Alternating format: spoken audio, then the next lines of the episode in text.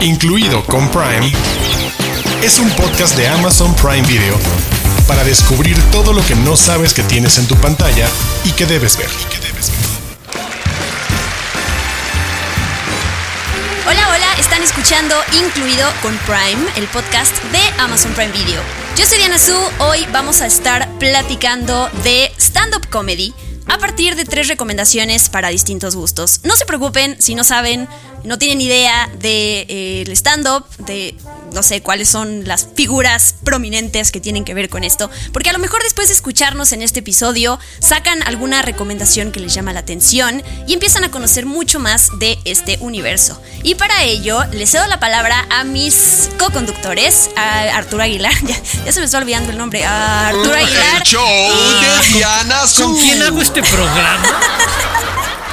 Perdón, está bueno que empecemos con risas porque eso Diana Su y amigos. Diana Su y amigos. Eh, esa es la rutina de stand-up de Diana Su. Diana Su y los demás. Arturo Aguilar y Héctor Portillo. ¿Cómo están? Gracias. Gracias, gracias. Gracias, Diana. Favor que nos haces. Pues bueno, este, vamos a hablar de stand-up comedy y en mi caso, estaremos hablando en unos minutitos tanto del especial de comedia Lo volvería a hacer de Sofía Niño de Rivera y escucharemos una entrevista que pude tener con ella respecto al regreso a los escenarios, pero no es lo único de lo que hablaremos respecto a stand-up. ¿Verdad, querido Héctor? Así es, mi querido Arturo Aguilar. Nomás quiero darles un disclaimer para este programa. La semana pasada tuve la oportunidad de ver a Arturo Aguilar en persona. Ah, sí, sí, y que nos vimos en el cine. Más que nunca estoy convencido de que Arturo Aguilar son tres niños en una gabardina.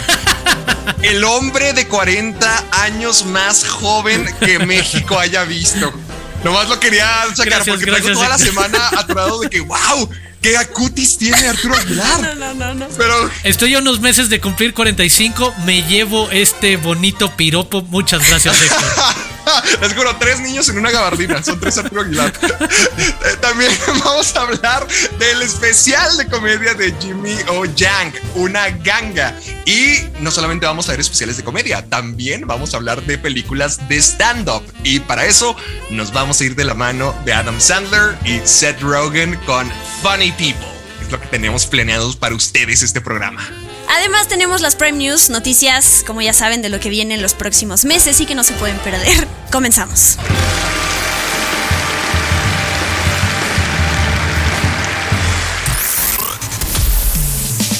Los de casa. Los de casa. Títulos originales y exclusivos de Amazon Prime Video. Los de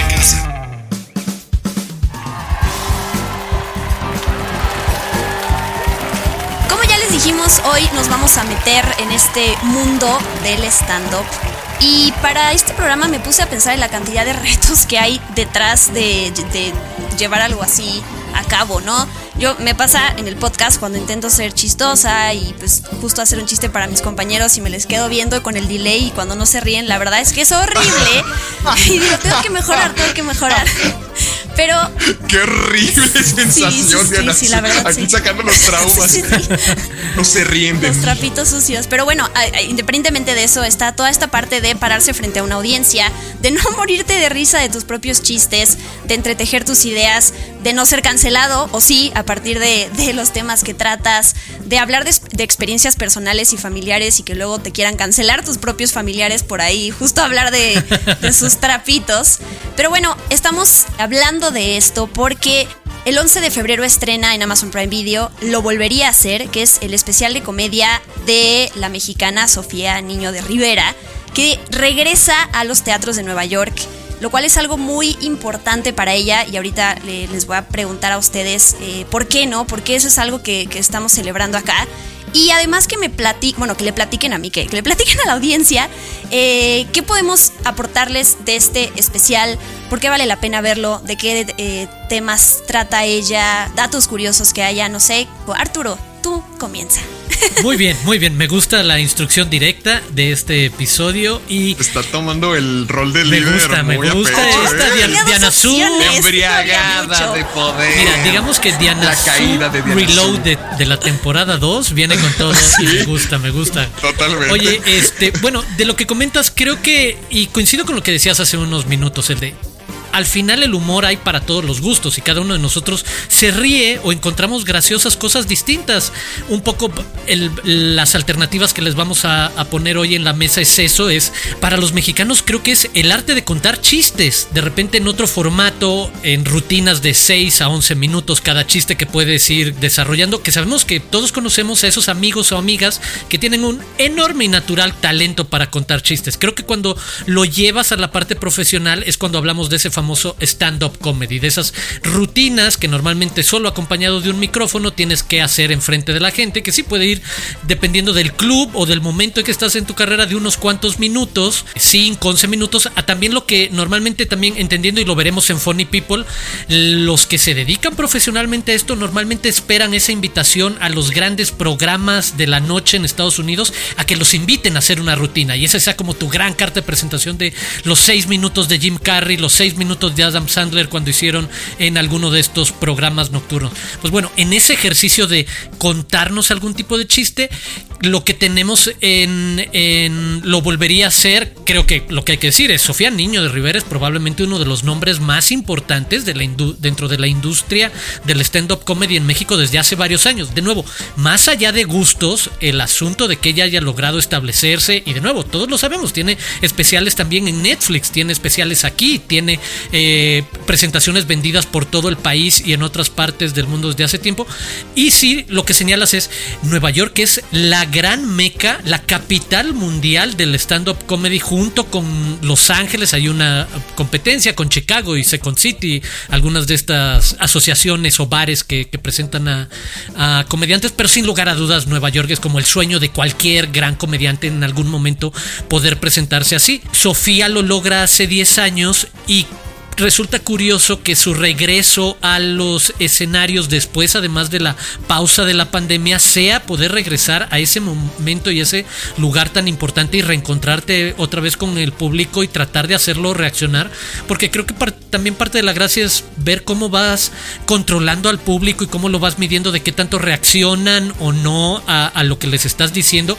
Y creo que el ¿Cómo decides ir provocando esas risas o esa gracia sobre qué son las observaciones? Y en este caso, digo, muy sencillo, en el caso de Sofía Niño de Rivera, es sobre las cosas que ella volvería a hacer. Y entonces habla de su embarazo, de experiencias profesionales, de experiencias personales, observaciones muy generales sobre la cultura popular mexicana, que es algo que hemos visto también en su trabajo previo, como hablar de los sustos y el bolillo y cómo esto lo, separa. Pero de nuevo, es en cómo cuentas o cómo tratas de armar una historia alrededor de eso.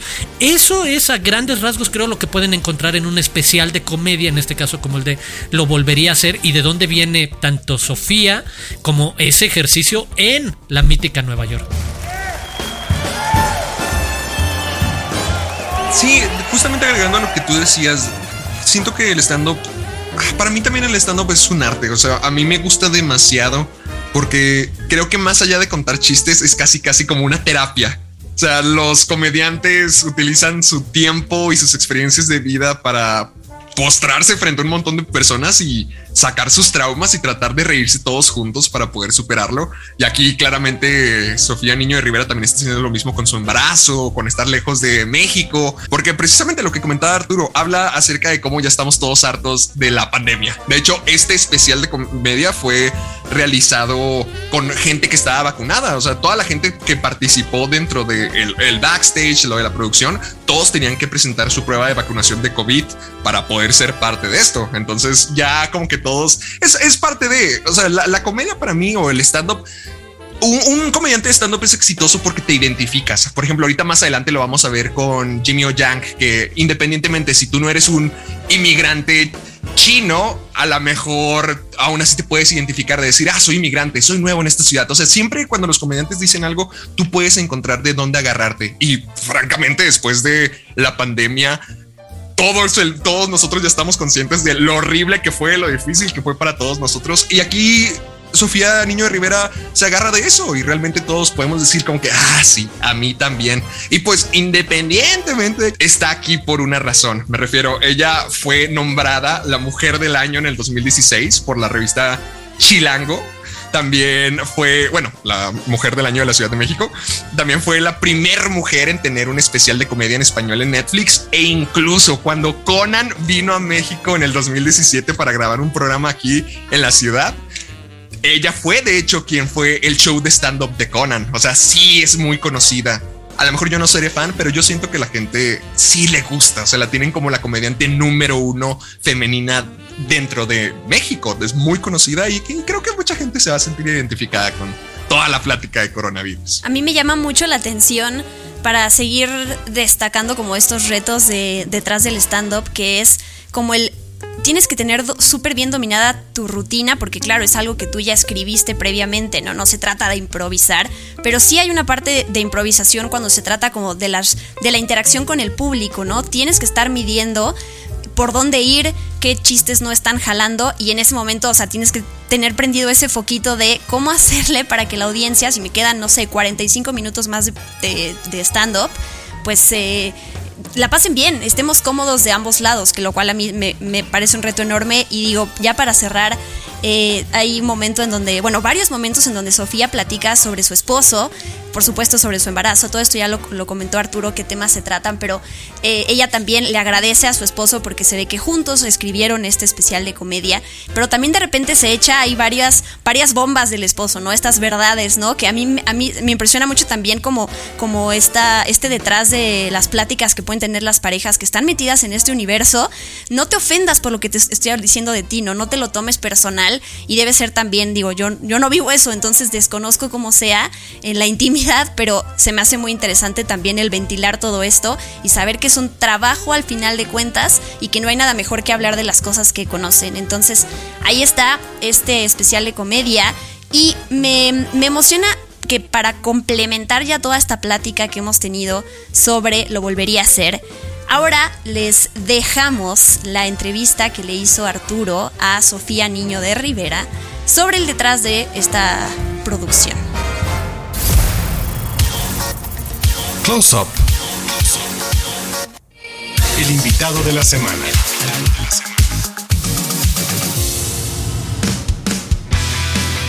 Y esta semana tenemos una invitada muy especial porque estamos a días, horas de que ustedes puedan verlo. Volvería a ser dentro de Prime Video. Se trata de un especial de comedia de Sofía Niño de Rivera, quien nos acompaña esta semana en este episodio del podcast. Sofía, ¿cómo estás? Muy bien, muy emocionada. Ya me urgía que llegara esta fecha. Es como parir. No sabes si va a salir feo, si va a salir bonito, si a la gente le va a gustar o no, pero yo lo amo es mi hijo y yo lo amo. Entonces espero que lo disfruten muchísimo. platícanos rápidamente de este proyecto y de este concepto de lo volvería a hacer, qué podemos esperarnos. Y iniciemos un poco por, fue un proyecto que tuvo que detenerse por la pandemia, tuviste que poner una pausa y luego regresar a él y entonces empezar a hacer presentaciones hace unos meses. ¿Cómo fue este regreso, llamémoslo, a las canchas de la comedia? Fue increíble y fue también muy estresante porque seguimos en el punto donde algunos sí quieren ponerse cubrebocas, otros no, otros sí se quieren vacunar, los otros no, pero quieren entrar al teatro, pero no. Y la única que no va a traer cubrebocas soy yo, además, pero pues yo estoy a sana distancia porque pues el más cerca está a dos metros. Entonces fue muy raro también vivir con eso. Nunca había vivido ese tipo de estrés en un show. Fue como un estrés adicional que, del que no estamos acostumbrados a vivir. También supongo que la gente que fue y quería verme también es como, uy, pues ojalá y no pase nada grave y no me infecte o no sé. Y tratamos de hacer todas las medidas posibles, pero pues esto, esto es libre albedrío y pues cada quien hacía lo que se le diera la gana. Entonces ese estrés fue adicional y después ya arriba del escenario y ver a la gente reír y otra vez sentir eso y sentir que estamos vivos afuera conviviendo otra vez fue increíble. Entonces tuve como 25 emociones cada 5 minutos y estoy agotada, o sea, ya véanlo, por favor. Ya no quiero regresar a este Cuéntame, ¿qué inspiró? ¿Qué podemos encontrar detrás de lo volvería a hacer? ¿Cuál fue el proceso que te llevó a tratar de hacer esta reflexión y a partir de esta idea meterte en un montón de cosas de qué querría volver a hacer? Y obviamente va tocando con qué no volvería a hacer. Pues en realidad el lo volvería a hacer salió porque hay muchas cosas dentro de la vida y de mi carrera y yo creo que la vida en general de todos que a veces te arrepientes de hacer o a veces lo ves en retrospectiva y dices, no, no debí de haber hecho eso, no debía de haber andado con esa persona, no me debí de haber embarazado, no me debí de haber, o sea, mil cosas que, que ves en retrospectiva y crees que tal vez no las debiste haber hecho, pero para mí, yo cada que volteo para atrás digo, lo volvería a hacer todo igual, porque no sería la persona que soy sin todo lo que he vivido. Entonces, todas las cosas que cuento se oyen como... Son muy chistosas porque te puedes identificar con ellas y también porque dices, no puede ser que le pase eso a una persona y de todas maneras, el primer embarazo, por ejemplo, que me quejo 100% de ser mamá, y lo volví a hacer y me volví a embarazar. ¿Y por qué? O sea, y lo explico todo en el show, y por qué me quejo de ser mamá, y por qué se, se vale quejarse, y aunque te pasen todas las cosas malas y los volverías a hacer, te puedes quejar en el trayecto. Entonces, eh, es todo eso, es todo la parte de no te arrepientas de absolutamente nada, y por más duro que esté, tú hazlo otra vez.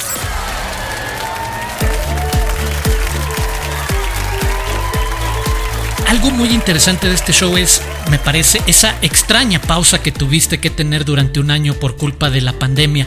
Al respecto, ¿creaste material nuevo una vez que hubo esta pausa? ¿Ibas a regresar? ¿Casi todo se mantuvo como ya lo tenías armado, desarrollado, estructurado antes? ¿Cómo fue para ti, tal cual, tener que incluso revisitar o reconceptualizar lo que ya tenías preparado, listo para echar a andar y de repente, siempre cuando tenemos una pausa y volvemos a arrancar, como que volteamos a ver el de, esta es la mejor manera, si estaba bien hecho, igual le puedo cambiar aquí, mover allá, ¿te pasó? Sí, me pasó mucho. Para empezar, era fuerza tener que mencionar lo que había pasado y lo que estaba pasando en el mundo. Y además me embaracé en pandemia y tuve un bebé. O sea, fue, fue a fuerza, a fuerza. La intensa le llaman a Sofía. Sí, la esposa ahí estábamos sin hacer nada, ¿no? Entonces, de una vez. Sí, muchas cosas se quedaron porque afortunadamente son cosas que pueden vivir años y sin caducar pero otras cosas sí las cambié, metí nuevas, saqué viejas. Sí, fue un show que digamos que tuvo un antes y después de la pandemia. Hace unos meses platicamos y quería preguntarte, ¿qué tanto se improvisa en un show en vivo? ¿Qué tanto te sirve para calibrar los chistes, para ir puliéndolos para siguientes presentaciones? ¿O si todo está fríamente calculado y sabes que lo tienes que entregar de cierta manera porque ya sabes que va a provocar la reacción que te interesa despertar en el público, en tu audiencia?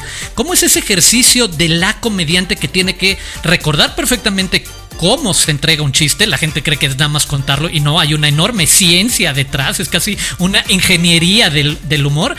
Y al mismo tiempo estar consciente de calibrar las reacciones, es decir, ah, mira, en una de esas si lo entrego distinto, si hago esta pausa y retomarlo para la siguiente presentación. ¿Qué tanto Sofía improvisa en un show? ¿Qué tanto es, no, yo ya traigo todo en mi cabeza y te lo voy compartiendo? O sea, si lo quieres en porcentajes, digamos que es un 20% de improvisación y el otro 80% ya está planeado.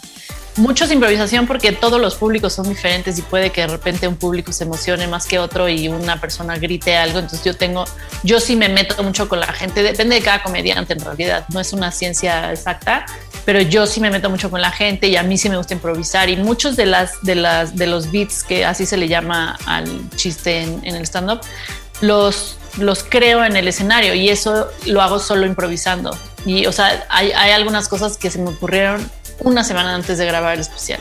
Entonces que dije, uff, qué bueno, porque esto sí está bueno y está jalando muchísimo y qué bueno que lo metí. Sí me gusta, sí me gusta improvisar, pero sí es muy necesario tener la columna vertebral de tu show bien, bien hecha para que no se sienta tampoco como que alguien se subió a platicar y no tiene ni idea de lo que está haciendo aprovechando el título de la gira, lo volvería a hacer. Queremos hacerte algunas preguntas al respecto de qué volverías a hacer y por qué. Empezando por qué beat, que en una de esas consideras, ya lo escucharon mucho, sé que funciona, pero ya está en otro especial y demás. ¿Qué beat te gustaría volver a hacer una y otra vez? ¿Hay mm. alguno favorito de tu carrera? De mi carrera en general. En este especial en específico hay una parte de mi cesárea que me da mucha risa a mí y al público también, pero a mí específico, ese me gustaría hacerlo siempre. Y hay otros que no, en realidad todos los demás los dejé ir, o sea, fue como, vayan, vivan en el mundo, ya no regresen a la casa, como niño, como... Como hijos. Como hijos. De, ya llegaste a tu edad adulta, llégale. Ya, ya te di todo lo que te necesitabas, órale, vas. Pero sé que hay beats que a la gente le gusta mucho y que quieren que repita y luego los gritan como si fuera concierto. Y yo, pues no, no, sí, sí, sí. No, son canciones. pero sí. ¿A qué ciudad o foro te gustaría volver? Nueva York siempre y yo creo que, pues yo creo que solo Nueva York y la Ciudad de México siempre me, me gusta. El Auditorio Nacional también creo que es, es un foro al que me gustaría volver. ¿Volverías a actuar en alguna película o prefieres la comedia en los escenarios? Sí, me gustan las películas. Sí, con gusto actuaría en una, en una película otra vez. ¿Tienes algún chiste que no o un beat que no volverías a hacer? Cualquier beat que no volvería a hacer ya no está en ninguno de los shows. ¿Y qué historia o qué beat es un éxito cada vez que la vuelves a presentar o compartir o que mencionas, recuerdas y la gente, como dices, casi en concierto te pide, cántame esta? Sí, sí. La de la comida mexicana. La de tortilla con queso, con crema, salsa, le puedes poner frijoles, pollo. Esa siempre, siempre. Una última petición. Si tuvieras que hacer el spot promocional de 30 segundos de Lo volvería a hacer, ¿qué diría un poco? Por eso me salí de publicidad. ¿Verdad? Para no tener que hacer. diría algo así como. ¿Odias la vida? ¿No te gusta despertarte en las mañanas? ¿Ya no sonríes por nada? No te preocupes. Tenemos algo que te va a ayudar a sonreír. Porque una persona que también odia la vida y no le gusta sonreír en las mañanas hizo un especial solo para ti. Lo volvería a hacer de Sofía Niño de Rivera por Amazon Prime Video.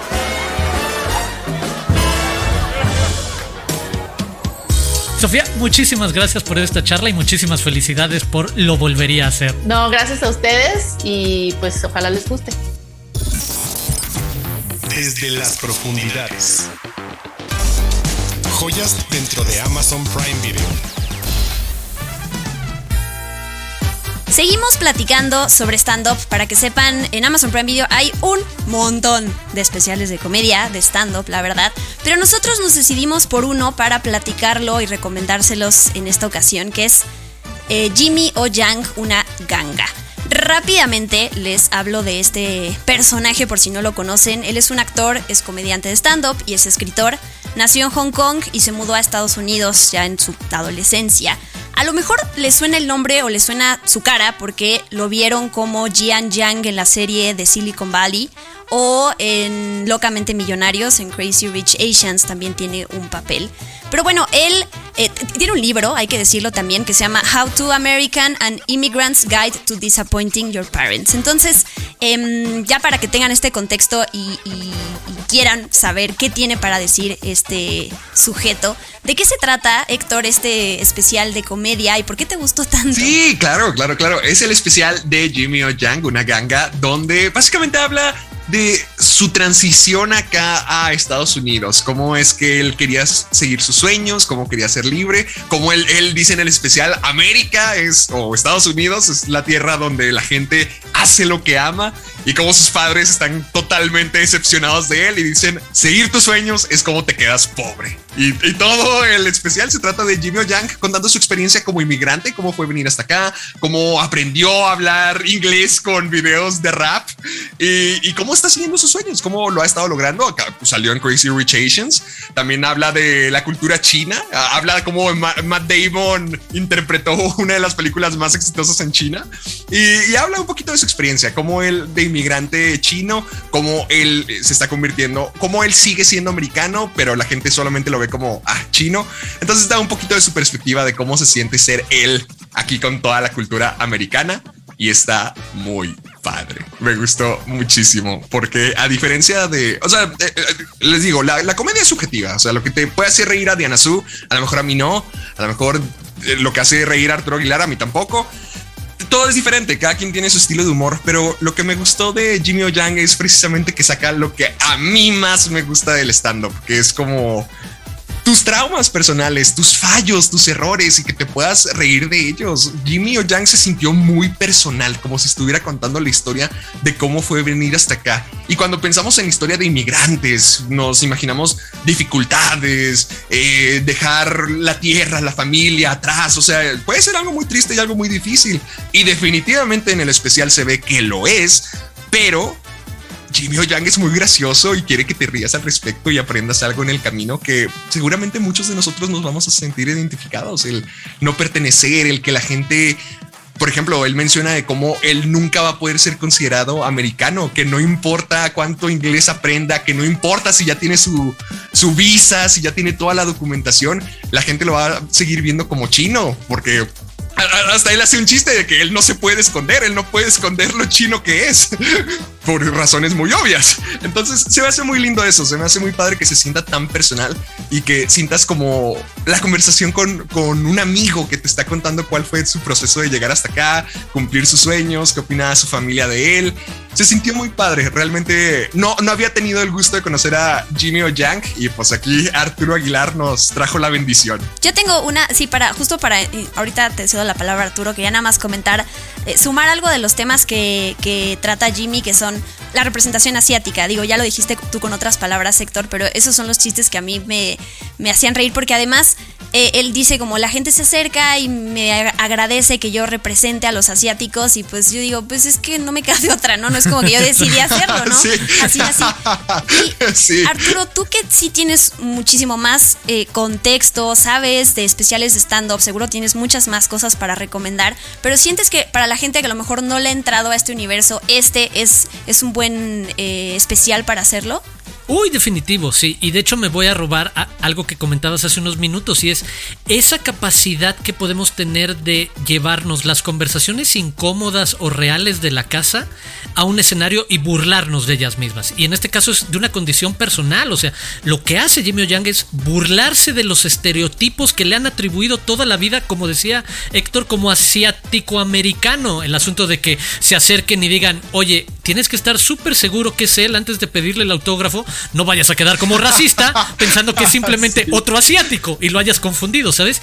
Pero utilizar, eh, como dices, esa parte de tu experiencia de vida, burlarte de ella y en el camino que creo que esto es lo más, lo que podría ser también más atractivo para la gente de descubrir qué hay detrás del stand-up comedy y asomarse a otros ejercicios es, te vas a dar cuenta de la inteligencia, porque, ojo, es enormemente divertido. No, no crean que es clavado ni mucho menos, pero conforme lo escuchan y lo van acompañando en todas estas experiencias que nos va compartiendo, se dan cuenta de lo inteligente que es para ir dándonos clave de ciertos momentos de su vida y cuando menos lo esperas, regresar a ellos y que hagan más sólida una idea. Y de repente avanzas otra vez otros 10 minutos con otra historia que te pasó o en donde exhibes directamente a tus padres con sus tradiciones culturales chinas, asiáticas y cómo chocan con el tipo de vida moderno norteamericano y de nuevo retomas un chiste que dejaste colgando hace 15 o 20 minutos.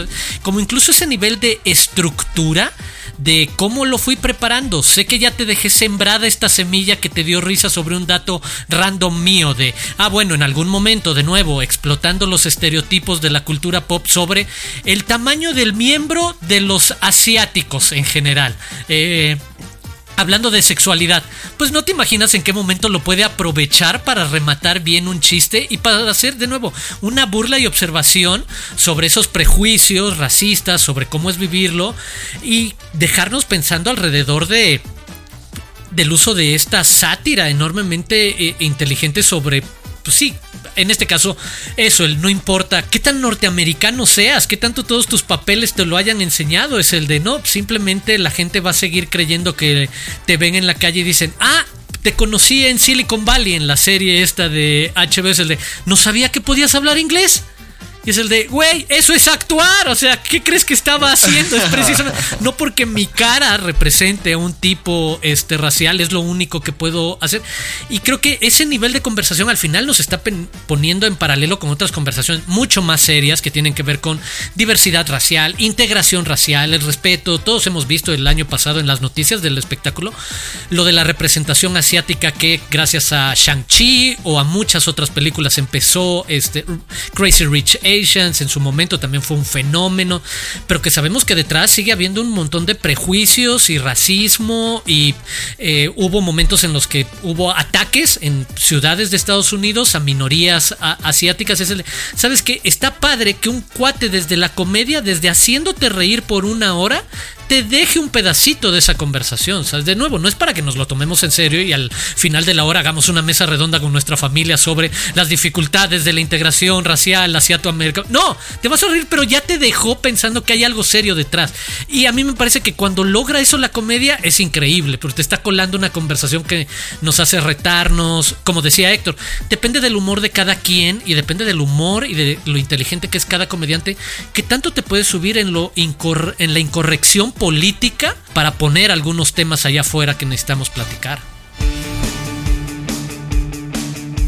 Y les tenemos una recomendación más, ya por si no quieren ver eh, más shows de stand-up. Es una película que tiene que ver con el protagonista, que es un comediante, que es nada más y nada menos que Adam Sandler.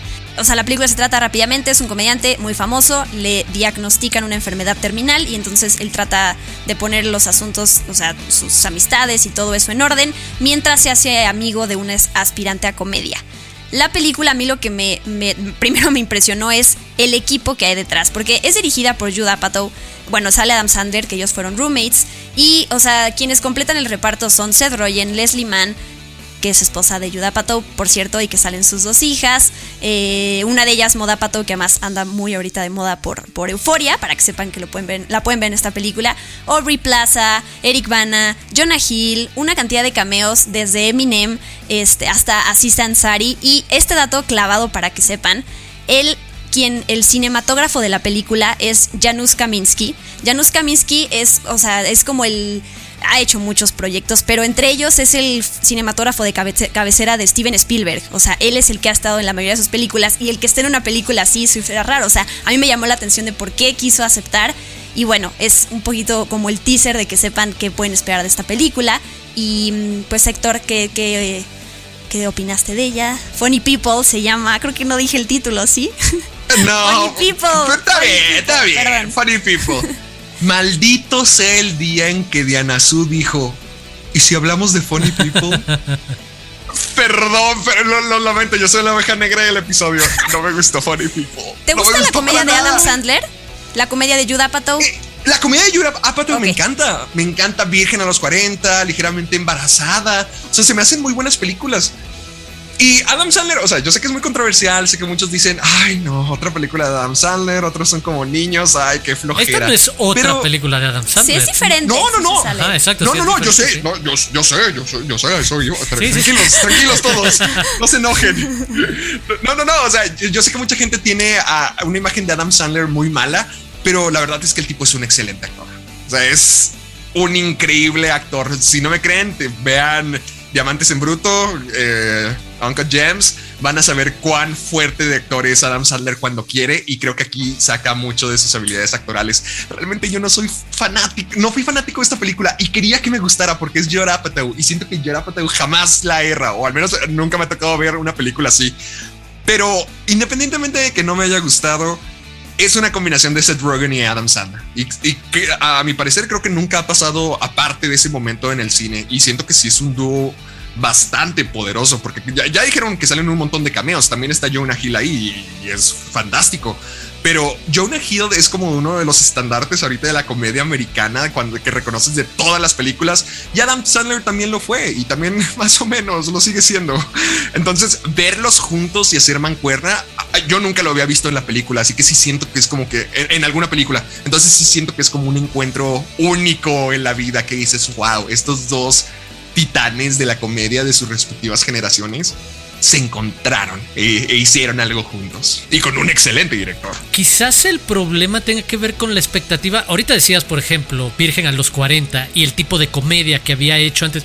Esta creo que es tramposa porque no es del todo una comedia. Creo que se pasea y, eso que dices, yo también coincido. Me parece que Adam Sandler en mano de buenos directores, como incluso pasó con Paul Thomas Anderson en Punch Drunk Love, es muy buen actor, da cosas buenas. Y creo que es un poco este ejemplo de con lo que platicamos del universo del stand-up comedy porque el personaje principal un poco juega con, y de nuevo, el material que aparece en Funny People es material original precisamente de cuando Judah Apatow y Sandler eran adolescentes, jovencitos y apenas estaban empezando.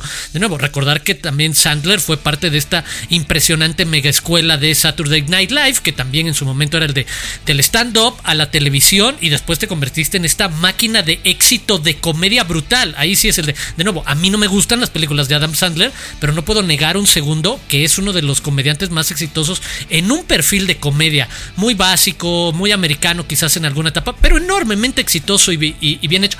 Creo que Funny People es una radiografía de las vidas reales jodidas, de los que todo el tiempo tienen que estar haciendo reír y de repente tu vida no es para reírte, porque en una de esas tu vida es entre vacía porque ya eres millonario y ya no estás como emocionado al respecto, pero también lo que decía Diana Suez, el de te avisaron que tienes una enfermedad terminal y que pues no, como que tienes que hacer las paces con amigos. A mí me parece que es atractiva esta película por el asunto de Jude Apatow y toda esa generación de comediantes reales como Seth Rogen y compañía que pasaron esas etapas de tener que ir a bares, tener que ir a presentaciones y ganarte cinco minutos más de, presentación, lo que ellos querrían hablar en serio sobre lo, lo, jodido, porque de repente hablan sobre la competencia que hay entre los propios amigos comediantes por quedarte por un, con un trabajo o con un proyecto en el que te va a pagar este gran comediante para que le escribas chistes. Entonces creo que es como el, lado, el otro lado de la moneda de lo que podríamos ver con las presentaciones tanto de Sofía como de Jimmy, el de, bueno, ¿sabes qué? En la vida real esta gente también tiene sus lados oscuros. Y quienes fueron figuras principales del stand-up comedy en los finales de los 90 y principios de los 2000 hicieron una película sobre ese un poco lado oscuro. De nuevo, sin bajarse del todo de la comedia, porque no pueden, porque son Apatow, son Adam Sandler, son Jonah Hill, son Leslie Mann. a, a mí por eso me gusta, pero porque también no espero reírme mucho de esta película. Pues ahí está la recomendación. Funny People ya nos dirán si son Team Héctor o Team Diana, oh, Team mitad Arturo, porque él se lavó las manos y dijo, yo me voy a poner en medio, no quiero ser polémico. Eh, amor y paz, hermano. Amor y paz. Prime News. Noticias calientitas de Amazon Prime Video. Prime News.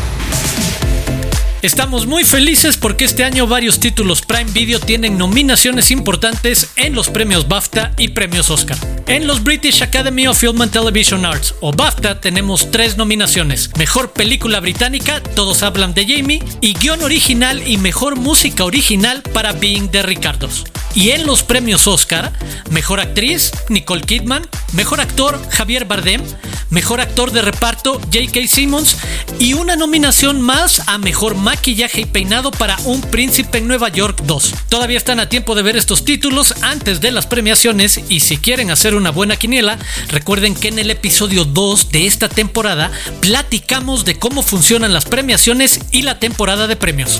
Prime News.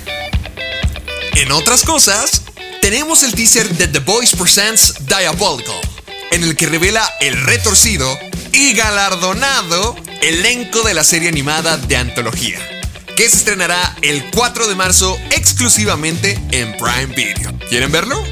Vayan ahorita mismo a la cuenta de Prime Video en YouTube. Prime News. Amazon anunció la convocatoria de la segunda edición del Premio Primera Novela con grandes miembros del jurado, Fernanda Melchor, Laia Jufresa y Guillermo Arriaga. Así que si escribiste y publicaste tu primera novela durante 2021, participa porque podrías ganar 250 mil pesos. Todos los detalles en primeranovela.com. Incluido con Prime, es un podcast de Amazon Prime Video una recomendación más que en esta ocasión está en manos de Héctor. A ver, suelta. Ah, ah, ah, así, directo, crudo, está bien. Vamos para allá. estás, papá, ponte las pilas, órale. Perdón, perdón, perdón, señora Su, ya voy a terminar mi, mi participación. Lo hice bien. Discúlpenme. llora, llora. no, yo les traigo un rapidísimo porque si no Amazon nos va a apretar el pescuezo. Les voy a decir que vayan a todos a ver el especial de comedia de Central Comedy que está en Amazon Prime Video de Franco Escamilla. Ah, pero por supuesto, tú eres súper fan, sí es cierto. ¿Quién yo? Oh, sí, lo amo. amo a Franco Escamilla. E, es, es, mi comediante favorito.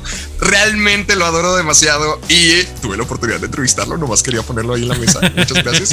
Y, y, y, y también la, la, verdad es que es, creo yo, el comediante de stand-up número uno de México en el momento. Mucho. hasta me atrevo a decir que quizá no solamente de México.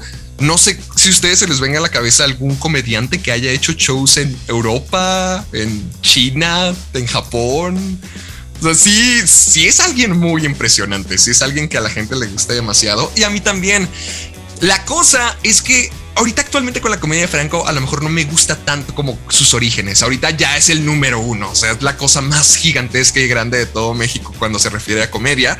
Yo cuando pienso en Franco me pienso en la vida regia, o sea, estar en Monterrey, tener tu familia, eh, todos los chistes que decía al comienzo eran como que muy de la vida diaria de cualquiera, tener novias, que te partan la cara en el colegio, la reunión de, de la prepa, o sea, siento que eran no, sé si fue Dave Chappelle quien lo mencionó, pero él decía que muchos comediantes dejan de ser famosos, digo, dejan de ser graciosos cuando se vuelven famosísimos y gigantes, porque es que ya son millonarios, ya, ya se vuelven como que otro estilo de personas, eh, mientras que tú en el escenario quieres aparentar que eres uno más, así es como te ganas a la gente, eres uno más, o sea, los mismos problemas que alguien de la audiencia pueda tener ah, viéndote es tú mismo debes de reflejar esos problemas para que la gente diga, ah, este tipo entiende, sabe de lo que habla. Y, siento que Franco con sus últimos especiales ya se volvió tan grande que a lo mejor no le da tanto el clavo en eso. Y el especial que yo les quiero recomendar, lo pueden buscar como Franco Escamillo, Comedy Central presenta en Amazon Prime Video. Es precisamente ya un Franco famoso, ya un Franco no de bares, pero aún así en sus comienzos. Tengo entendido que fue su primer especial, de hecho ya, él lleva siendo comediante desde que era joven. O sea, él, él me contó que él ya vivía de la comedia hasta ocho años antes de que él se hubiera conocido por subir sus clips a Facebook. Entonces aquí estamos viendo unas etapas más tempranitas de Franco, donde vemos cómo lo buleaban en la escuela, cómo se peleaba, cómo fue a la reunión familiar, a la reunión de la escuela de la prepa para ver quién estaba más gorda. O sea, cosas así muy chistosas. Realmente siento que Franco tiene una crudeza y una malicia, pero buena, que él mismo parece inteligente, parece capaz, parece objetivo, pero al mismo tiempo se está tirando un montón de odio a sí mismo. Él dice que la trifecta para ser virgen era ser él, o sea, el gordo del salón, el de lentes del salón. Y, no sé, se hace muy chistoso, como que Franco entiende la, comedia tanto como el self-loading, no sé cómo se traduciría, el, el desprecio a uno mismo. Y se me hace muy chistoso por eso. Realmente Franco sabe cómo hacerte reír haciendo de burla de sí mismo, pero sabiendo que es una burla que a todos nosotros nos puede pasar, porque todos nosotros tenemos un poquito de esa malicia, de esa, no sé, de esa, de esa, cruz, de esa crudeza que caracteriza tanto a Franco. Así que vayan, véanlo, está muy bueno el especial, dura incluso menos de una hora, dura como unos 49 minutos. Véanlo, Central, Comedy Central presenta Franco Escamilla. Muy bien, muchas gracias. Del norte para el norte. Del, norte para el norte. Necesitamos representación. Jimmy Yang lo dijo. Me gusta tu entusiasmo, la verdad. Muy bonito. Gracias. Carne asada por siempre. Tenemos que cerrar este programa, amigos. Eh, así que es momento de despedirnos. Muchas gracias. Eh, otra vez Arturo Aguilar y Héctor. Casi se me olvida tu nombre otra vez. Si te acuerdas que los demás, Porque ¿no? empieza con Diana, ah, los otros. Una palabra así es raro. No me gusta Normalmente la, cacofonía. Perdón. Normalmente esta parte la decimos para todos ustedes. El yo soy Arturo Aguilar y me pueden seguir en arroba Aguilar Arturo. Esta semana es para Diana Su. Hola, yo soy Arturo Aguilar y me puedes seguir en arroba Aguilar Arturo. Y te invito a que nos escuches la próxima semana aquí en Incluido con Prime o que nos platiques cosas en redes sociales con el hashtag Incluido con Prime. Y por si no lo has hecho tú o cualquier otra persona, tanto en Amazon Music como en cualquier otra plataforma de podcast, suscríbanse a Incluido con Prime. Hola Diana Su, mi nombre es Héctor Portillo y yo te invito a que sigas a Amazon Prime Video en todas las redes sociales que tiene como Prime Video MX. Y pues si ya estás en eso, sígueme a mí como Caja de Películas en YouTube, Facebook, Twitter también, Caja de Películas e Instagram, soy Héctor Portillo. Qué simpáticos mis compañeritos, ¿eh? Chistosillos, curiosones. sí, sí, sí. Chistín, chistín, el, el episodio de programa. comedy, es lo más que damos. Teníamos que sacar la No, comedia. amigos, dedícanse a otra cosa. Qué bueno que están aquí hablando. Apestan. Dejen los chistes para mí. En Apesto, amigos. Yo también apesto. Todos juntos apestamos. Diana, no nos reímos de tu chiste por el lag, pero sí nos reímos después. No nos tienes que insultar. Ya, yo soy Diana Su. Todas nuestras recomendaciones, recuerden, las encuentran en Amazon Prime Video. Si aún no se suscriben, por favor háganlo, porque cada jueves les vamos a tener nuevas eh, series y películas y especiales y joyas ocultas para ver y para que nunca se les acaben las opciones. Muchas gracias por escucharnos. Esto es Incluido con Prime. Adiós.